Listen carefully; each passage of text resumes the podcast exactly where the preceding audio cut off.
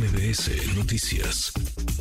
A lo largo de este 2023 hemos estado platicando mucho, muchísimo de lo que sucede en materia de inseguridad o seguridad, como usted quiera ver las cosas, en nuestro país, en un México violento, en un México donde 10 mujeres en promedio son asesinadas diariamente, donde a diario hay secuestros, donde lamentablemente personas desaparecen. Pero ¿quién mejor para hacer un análisis de cómo cierra este 2023 México en el tema de la violencia que un especialista en la materia, un gran amigo, un extraordinario periodista, Oscar Balmen. Mi querido Oscar, siempre un placer saludarte. ¿Cómo estás? Querido Juanma, qué gusto saludarte. Muy, muy agradecido de estar en tu espacio. ¿Te interrumpí la vacación? No, hombre, pues es que pendientes, porque ya sabes que eh, estas reuniones de alto nivel que tiene el presidente López Obrador con secretarios de Estado de Estados Unidos, como el caso de hoy, pues luego siempre llevan a detenciones importantes. Así que, pues con un ojo en la cena, pero también con un ojo en el trabajo. Tamaulipas, arrancaría por ahí, Oscar Balmen. Dicen, no pasó a mayores, dice el presidente López Obrador, que todo lo que ha sucedido en Tamaulipas pues casi casi no hay que tocarlo los medios de comunicación porque si no nos va como en feria en los miércoles críticos en la mañanera.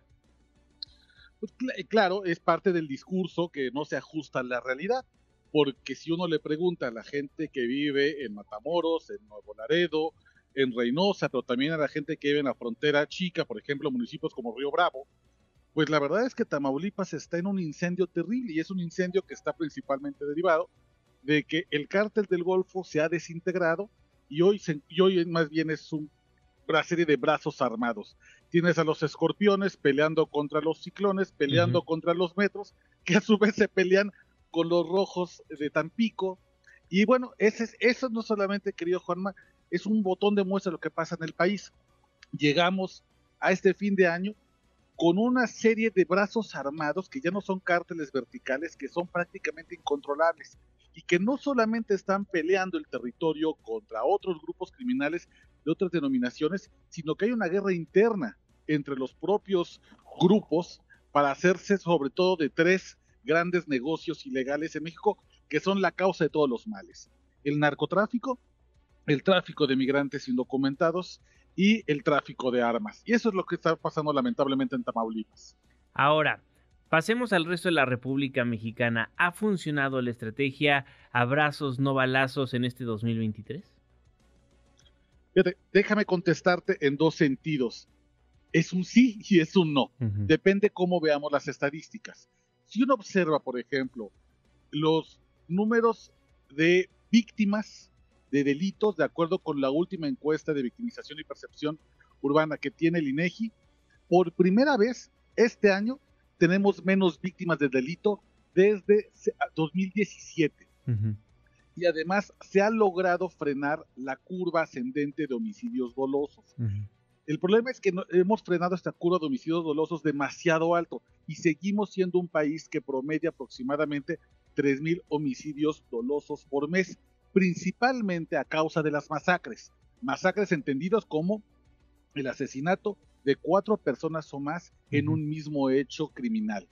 Entonces, digamos que se ha contenido el homicidio, tenemos menos víctimas en ese sentido, de acuerdo con la, próxima, la, última encuesta del INEGI, y tenemos también un bajísimo índice de secuestros como no teníamos hace mucho tiempo.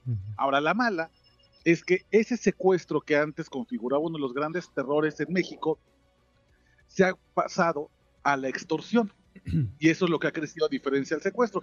Los grupos criminales consideran cada vez menos rentable tener a una persona de altos recursos en una casa de seguridad por seis meses, por decirte algo, porque resulta bastante peligroso para ellos, para que puedan ser detenidos, y entonces han mudado mejor a elegir tener secuestrado, entre comillas, negocios a los que se les puede ir cobrando derecho de piso 100 pesitos, 200 pesitos, medio millón, depende, depende del giro, y entonces se están generando estas ganancias millonarias en dinero en efectivo.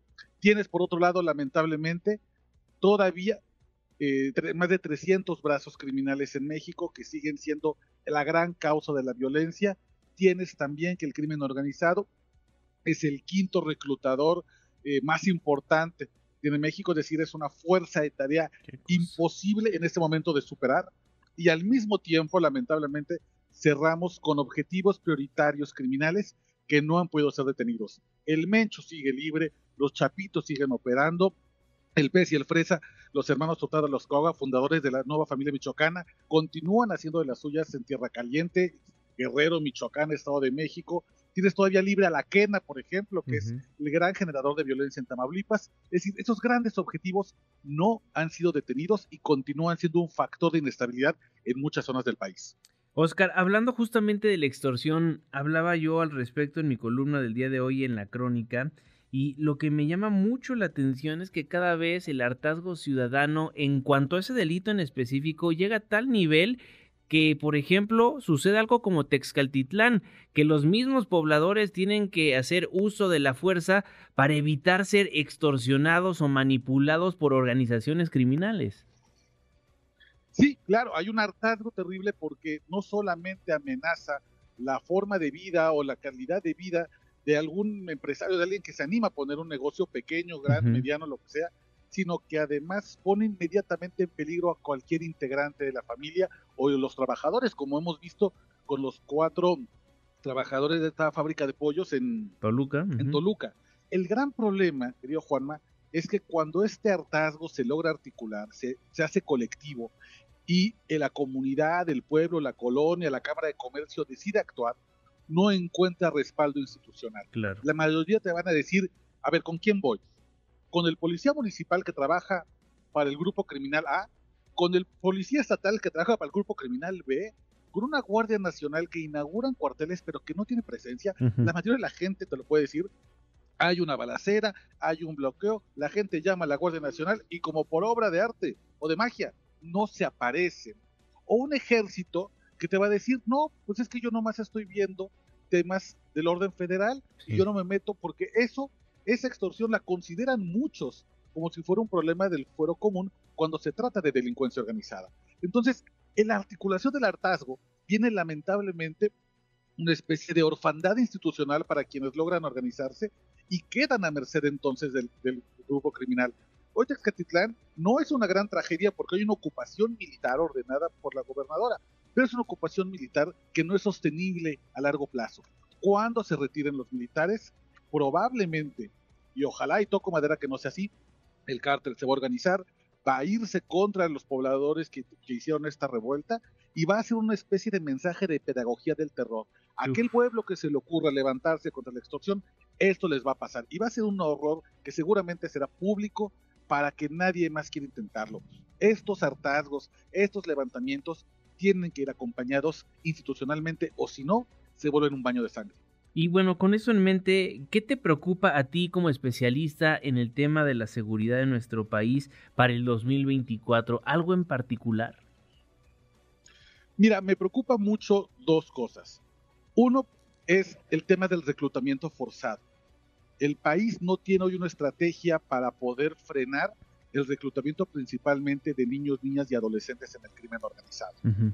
Eh, y esto es terrible porque cuando hay algún operativo, hay algún tipo de acción coordinada del gobierno mexicano contra algún grupo criminal, pensemos por ejemplo los chapitos, aunque detengas a varios, aunque sean abatidos, aunque los pueda sacar de circulación, el cártel nunca termina por realmente usted estar herido mortalmente, porque tiene 10, 20, 25, 35 chavitos que están esperando la oportunidad de integrarse a las filas del crimen organizado. Mientras no tengamos una estrategia nacional contra el reclutamiento forzado, no vamos a poder parar el fortalecimiento de los grupos criminales. Y aquí es importante recordar al auditorio que cualquier adolescente, cualquier menor de edad, aunque él crea que por su voluntad está yendo a integrar las filas del crimen organizado porque quiere o porque cree que está en libertad de hacerlo, de acuerdo con la ONU, los estándares internacionales, es reclutamiento forzado. Mientras no tengan 18 años, se, les considera víctimas, aunque a veces